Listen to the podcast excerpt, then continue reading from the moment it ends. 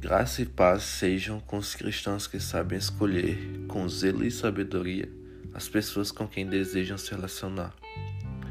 O verso-chave da mensagem de hoje está em Provérbios, capítulo 13, versículo 20, que diz: Aquele que anda com os sábios será cada vez mais sábio, mas o companheiro dos tolos acabará mal.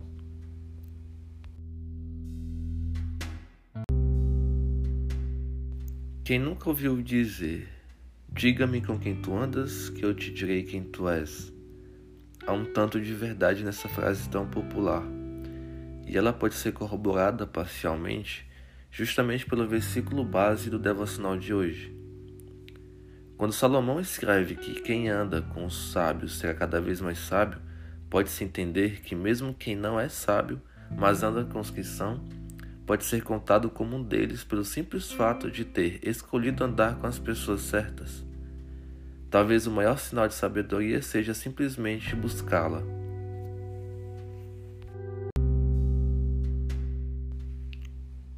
Da mesma forma, aquele que quer ser um cristão cada vez mais parecido com o seu mestre deve andar com outros homens e mulheres de Deus que encontraram a redenção no Salvador.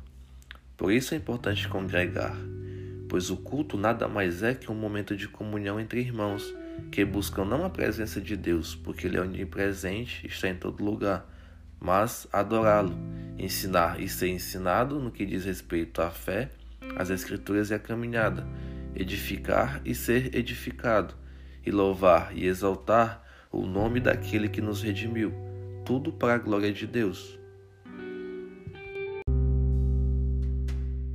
Em contrapartida, Aquele que anda com os tolos, e tolo é todo aquele que não é sábio bastante para tomar a decisão de seguir o onisciente e sábio Jesus, será contado com eles.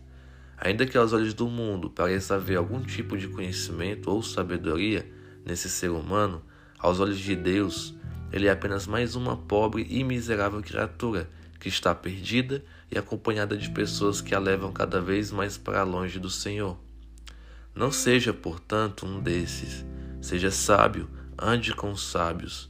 Não seja tolo ao andar com os tolos que não têm a sabedoria de seguir Jesus. Lógico, não vamos nos ausentar do mundo e precisamos pregar o Evangelho. Contudo, influencie as pessoas à sua volta a terem sabedoria e buscar Jesus, mas não permita que elas te influenciem a se acomodar com o padrão deste mundo, te fazendo desviar do caminho e negar a sua fé. Vigie com relação às pessoas que formam seu ciclo de amizade. Há outro dizer que expressa a seguinte ideia: de que você é, é o que as cinco pessoas mais próximas de você são. As cinco pessoas mais próximas de você professam a mesma fé. São sábias ou tolas, com quem você tem andado. Espero e oro em nome de Jesus que seja com pessoas sábias que te levam para mais perto de Cristo e que te fortaleçam nessa árdua caminhada da fé. Que o nosso dia seja abençoado na presença do Senhor e que a sua misericórdia, a graça e o seu amor sempre nos acompanhem. Louvado seja o nome do Eterno pelos séculos dos séculos, e os irmãos dizem: Amém.